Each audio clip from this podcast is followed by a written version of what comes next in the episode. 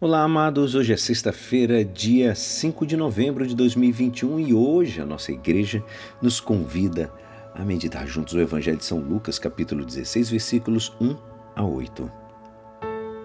Naquele tempo, Jesus disse aos discípulos: Um homem rico tinha um administrador que foi acusado de esbanjar os seus bens. Ele o chamou e lhe disse: Que é isso que ouço ao teu respeito? Presta contas da tua administração pois já não podes mais administrar meus bens. O administrador então começou a refletir: o Senhor vai me tirar a administração, o que vou fazer? Para cavar, não tenho forças. De mendigar, tenho vergonha. Ah, já sei o que fazer para que alguém me receba em sua casa quando eu for afastado da administração. Então ele chamou cada um dos que estavam devendo ao seu patrão e perguntou ao primeiro: Quanto deves ao meu patrão? Ele respondeu: Cem barris de óleo. O administrador disse: Pega a tua conta, senta-se depressa e escreve cinquenta. Depois ele perguntou ao outro: E tu, quanto deves? Ele respondeu: Cem medidas de trigo. O administrador disse: Pega a tua conta e escreve oitenta. E o Senhor elogiou o administrador desonesto, porque ele agiu com esperteza, com efeito. Os filhos deste mundo são mais espertos em seus negócios do que os filhos da luz. Esta é a palavra da salvação. Amados, é bom deixar claro que não é Jesus quem elogia o administrador desonesto, é o Senhor da parábola quem faz esse elogio.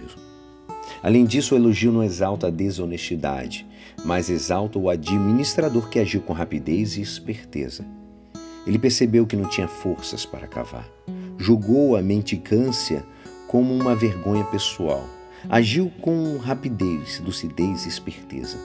Não insistiu em cobrar os devedores, preferiu perdoar as dívidas a fim de ganhar quem o ajudasse. Julgou mais vantajoso a benevolência das pessoas do que o recebimento das dívidas. Jesus concluiu: Os filhos deste homem são mais espertos do que em seus negócios do que os filhos da luz. Se a criatividade é usada para desviar dinheiro, com mais razão ainda devemos empregar a imaginação para usá-lo bem. Se a inteligência é utilizada para enganar, defraudar, extorquir, muito mais deve ser empregada para promover o bem comum, amados. Quantos crimes nós vemos todos os dias na TV? Onde pessoas fazem coisas mirabolantes e esses mesmos homens, se usassem para o bem, estaríamos com um mundo muito melhor. Se o tempo e as energias, as qualidades podem ser aproveitadas para os malefícios, muito mais devem ser concentradas na prática da caridade e na promoção da paz. Se o mal é maquinado com engenho, por que o bem deveria ser improvisado? Por que sempre improvisar o bem? Se a sonegação de impostos só acontece por causa de uma inteligência pervertida, por que usar os recursos com incompetência? Se o que é danoso é planejado com cuidado, porque o benéfico não deveria ser revestido de excelência. Não assistamos passivos os mensalões, vençamos os subornos, a fraude, a propina com a prática do bem. Bem que seja planejado com inteligência, realizado com criatividade, levado a cabo com perseverança e determinação.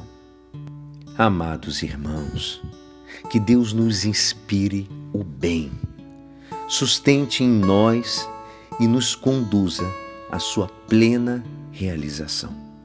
Que Deus nos abençoe. E é assim, esperançoso que esta palavra poderá te ajudar no dia de hoje que me despeço. Meu nome é Alisson Castro e até amanhã. Amém.